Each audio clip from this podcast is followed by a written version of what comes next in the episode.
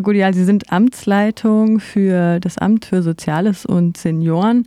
Und ähm, ich hatte vorhin schon mit einer Tagesstätte für Wohnungslose gesprochen. Die wünschen sich Lösungen von der Stadt, einen Ort für Wohnungslose, wo sie sich aufwärmen können und Gespräche führen können, da diese Orte ja gerade wegfallen. Wie ist es denn mit dem ungenutzten öffentlichen Raum? Wäre das als Raum für Begegnungen denkbar? Momentan schwierig. Sie kennen die Situation aufgrund der Corona-Pandemie.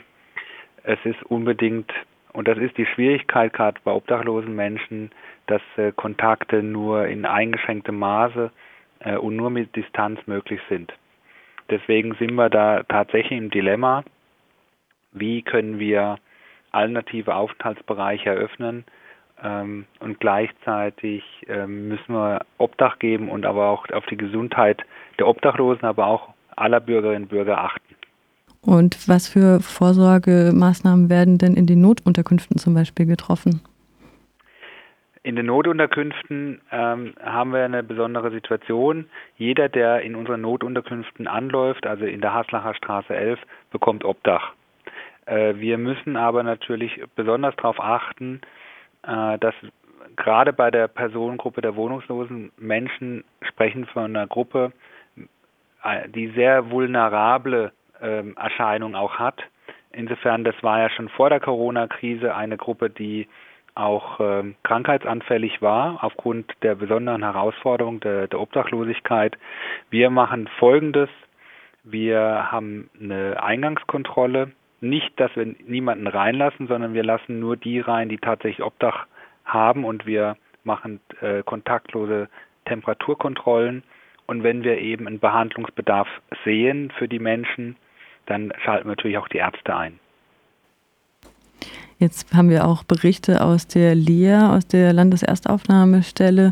Und da berichten die Leute, dass bis zu vier Leute im Zimmer sind, 40 Leute benutzen eine Dusche. Wir sind viel zu viele Leute, sagen die Bewohnerinnen. Und es ist höchste Zeit, dass wir verlegt werden.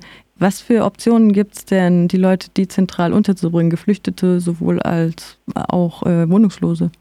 Mhm. Also bei den Wohnungslosen äh, gibt es das Grundprinzip, dass sie eben in der Notunterkunft erstmal, dass wir sie dort kennenlernen, auch die Herausforderungen, äh, die Notwendigkeiten kennenlernen. In der Tat haben wir in der Oase, sage ich mal, 45 Plätze. Wir haben momentan 60 Personen jede Nacht dort. Wir verlegen tagtäglich Menschen aus der Oase in andere Unterkünfte, insbesondere in eine neue Unterkunft in der Stadt Freiburg, die Wiesenthalstraße. Das machen wir tagtäglich und trotzdem merken wir äh, einen sehr großen Zulauf an Menschen, die unsere Unterstützung benötigen. Und auf Ihre Frage eingehend, es lässt sich in dem Zusammenhang dann nicht vermeiden, dass eigentlich eine Vereinzelung, wie sie notwendig wäre, jetzt in der Corona-Pandemie, so eins zu eins durchgehalten werden kann. Wir tun aber alles daran setzen, dass wir das umsetzen.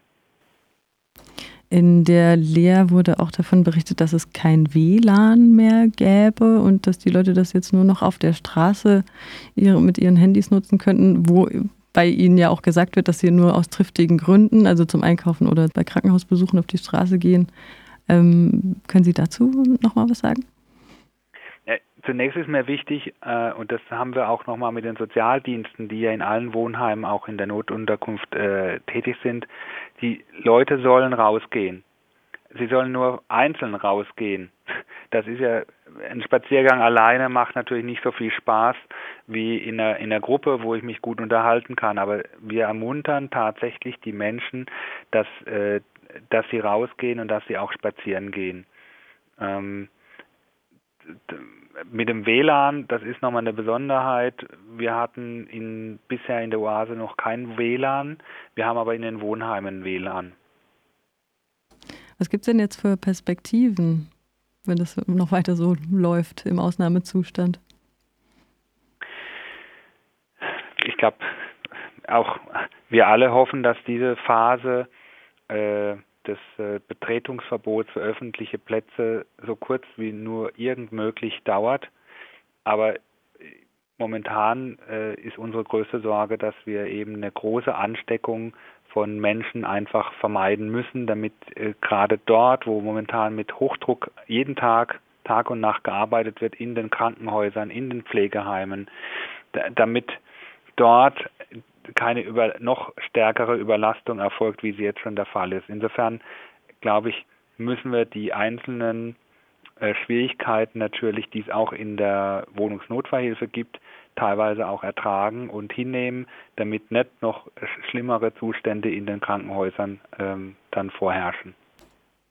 Okay, ich glaube, das kann man so als Schlusswort stehen lassen. Oder möchten Sie noch was hinzufügen? Nö, es ist soweit, es ist einfach eine schwierige Situation. Mit mhm. die, und die Herausforderungen sind äh, in der Tat sind starke Eingriffe in unser tägliches Leben. Aber wir haben die Einschätzung, wir versuchen das Bestmöglichste zu machen. Es gibt vielleicht noch einen Hinweis, es war in der Frage auch von Ihnen drin, welche aktuellen Angebote der Grundversorgung für wohnungslose Menschen gibt es denn neben, sagen wir, der Wohnungsnotverhilfe? Ich finde äh, ganz toll, dass zum Beispiel die Bahnhofsmission immer noch Öffnungszeiten hat, genauso wie der Essenstreff mit der Fensterausgabe von, 8, von 11 bis 14 Uhr. Das Ferdinand Weißhaus hat trotzdem geöffnet. Äh, die Pflasterstube. Es sind natürlich eingeschränkte Leistungen. Ich könnte jetzt noch viele, viele weitere nennen. Äh, auch das Streetwork geht raus. Wir sind uns einig, gerade diese Personengruppe braucht eine, eine, Unterstützung weiterhin und wir versuchen alles im Rahmen der Möglichkeiten, die jetzt herrschen, trotzdem möglich zu machen. Dann lässt sich nur noch für ihn und der Personengruppe alles Gutes wünschen. Toi, toi, toi bei dem Umgang mit der Krise. Und vielen Dank für das Gespräch. Sehr gerne.